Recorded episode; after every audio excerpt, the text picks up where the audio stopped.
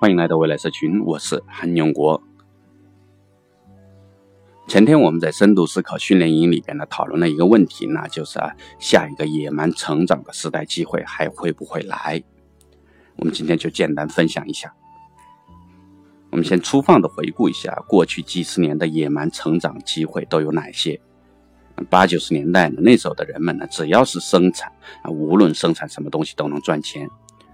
这样的野蛮成长机会呢，也整整持续了二十年，甚至包括相关的啊销售渠道啊、批发呀、广告等行业也跟着野蛮成长，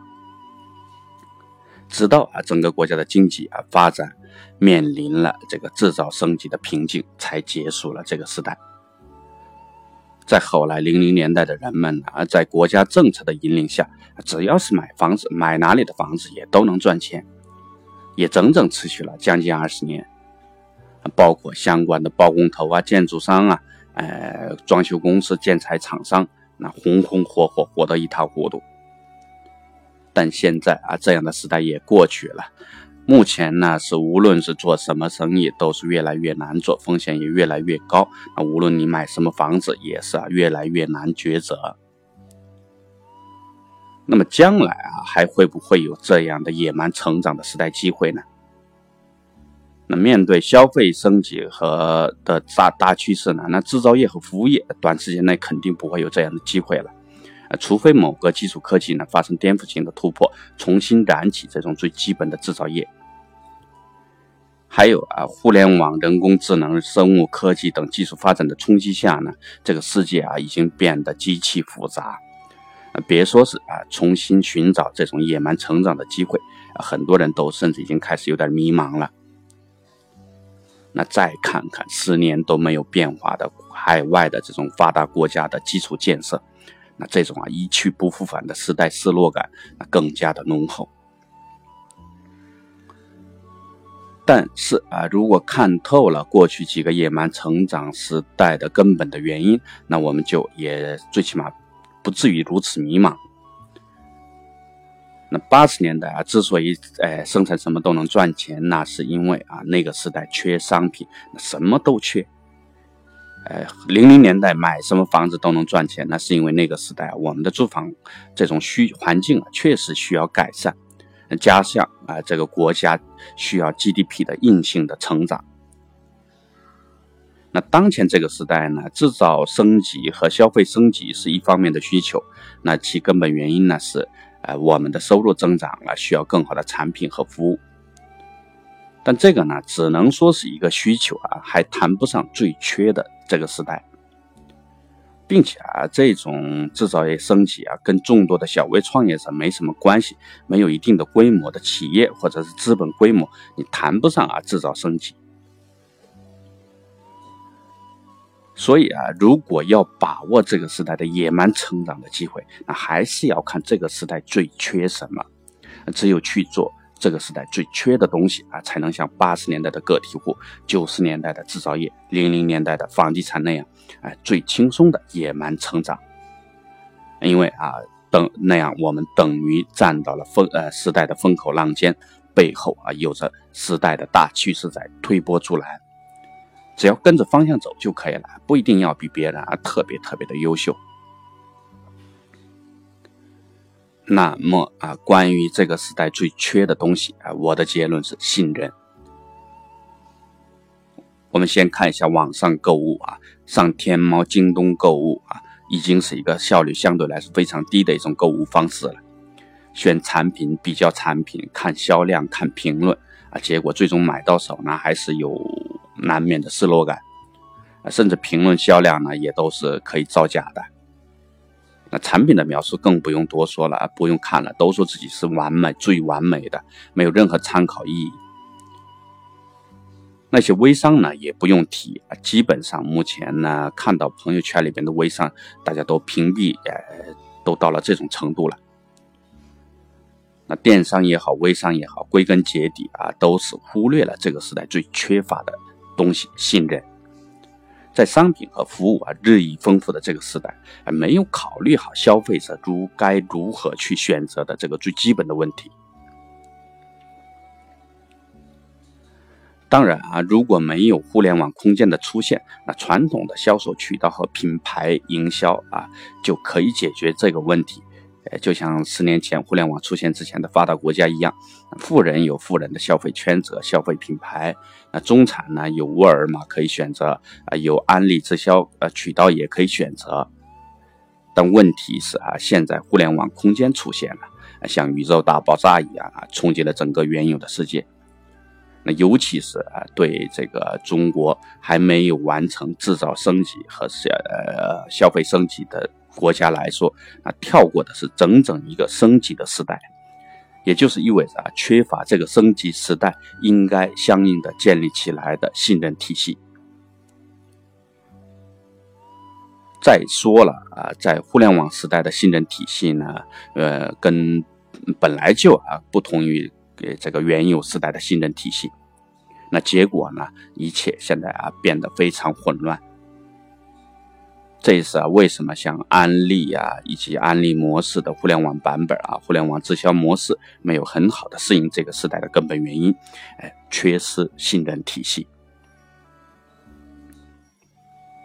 那作为广大的小微创业者呢，又该如何去把握这个时代的机会呢？哎，如何建立自己的信任圈子呢？第一，哎，要提供有价值的服务，比如啊，可以选择某个细分领域的购物攻略，来，帮身边的人们呢提升购物的效率，并打消购物当中的各种担心。也可以提供啊某个领域的产品资讯。哎，专业客观的分析某个品牌或者是具体产品的优缺点。其实酒店领域啊已经有了这种职业，所以说一旦建立了这么一个基于信任的圈子，那后面的产品销售呢也是顺其自然的事情。并且啊，在这个基于这种信任的圈子，可销的销售的产品呢也不会局限于某个产品，不像微商那样。可选择的产品，优质的产品多得多了。只要经过自己专业的体验啊，负责任的挑选产品、推产品，那么这个圈子就是一个长长久久的你的商业圈子，更是啊将来各大厂商竞相争取的互联网的销售渠道，直接替代啊原有的线下渠道和卖场，呃个呃甚至是有可能是替代掉电商、微商等模式。第二啊，提供服务的时候呢，要以建立信任为首要目标，而不是啊卖产品呃赚多少钱为首要目标。社群经济的核心呢，就在于信任啊。反过来也可以这么说，信任就是啊未来社群经济的生命线。所以啊，不要老想着卖什么东西啊，怎么卖东西，要多去想怎么提供更有价值的这种资讯，怎么更加负责任的替客户去体验。总之，呃，为客户考虑的越多，赚到的信任越多。啊，只要赚到了这个时代最缺乏的信任，那就是一个最大的财富嘛。这个时代啊，也是真的变了，缺乏的啊，真的不再是产呃商品了，啊，也不是啊经过这种制造升级的更好的商品，而是信任。并且在互联网的全新空间里边呢，有着比这种传统的营销、品牌营销更有效、比传统的销售渠道成本更低的这种模式，哎，这就是啊社群经济模式。我之所以叫不叫社群营销，而是啊这是因为啊这种模式的运营主体不再是企业本身，而是啊整个社会性的市场模式重构啊，甚至可以说是颠覆。所以啊，只要能为别人提供有价值的服务，只要能成为啊值得他人可信赖的人，那就跟啊八十年代的个体户一样啊，可以在下一个时代里边野蛮的成长，并且二零一七年啊都已经开始有人赚钱了，销售规模已经达到几十亿、上百亿了。那至于你能做多大，就看你自己的了。就像八十年代个体户啊，有的如今已经成为几百亿的大品牌，有的成为几千万的档口，那有的呢，干脆销声匿迹了。这个真的是看自己。最后啊，我们简单看一下具体可以服务哪些群体，呃，或者是哪些领域会更好。在养老问题日益迫近的当下呢，多花心思服务好老人，那是首先是一个非常不错的选择。还有就是啊，多想想如何服务好九五后啊，甚至是零零后。你要知道啊，每一代人呢有每一代人的价值取向，要想在未来十年甚至二十年能够生意兴隆，就要把握好这一代人。嗯，他们已经开始厌烦淘宝、厌烦微信、厌烦这些狗血的偶像剧。那如果你还停留在啊当前的时代的价值取向啊，或者是当前时代都还没跟上，那就是未来倒霉的呃人群，那就是你。接下来就是啊孩子们和四十代的人，青少年时期呢是认知和心智成型的时候，那四十岁呢则是啊认知和心智要更替，甚至需要重构的时候。那并且呢，整个社会对认知和心智的关注呢，这个呃，目前是刚刚开始，并且无论什么时候呢，只要到了这个年龄段，这两个年龄段啊，就有这两个需求，并且人工智能的冲击下，对于人类要干什么，如何跟人工智能分工的问题，哎，都在发生这种颠覆性的转变。还有一个不可忽视的呢，是如何服务好企业。那这个呢，在之前的节目里边也有专题，好几期的专题，那今天就不多聊了。好，啊，今天就聊到这里。呃，但今天讲的呢，肯定啊没有讲全，毕竟这些都是啊没有人做过的事情，所以都处于目前的探索阶段，不像八十年代的人们啊，最起码可以参考发达国家或者是周边亚洲四小龙的那种模式，只要出去转过一圈，就知道回来该干什么。我们这个时代的人们呢，没有可参考的，这也是啊，把握下一个时代机会，哎，把握新人经济、社群经济最难的一件事情。面临全面要变化的、全面已经变化的环境，去做没有人做过的事情，而我们的深度思考训练营呢，就是思考这个方向，向这个方向共同成长的一个地方。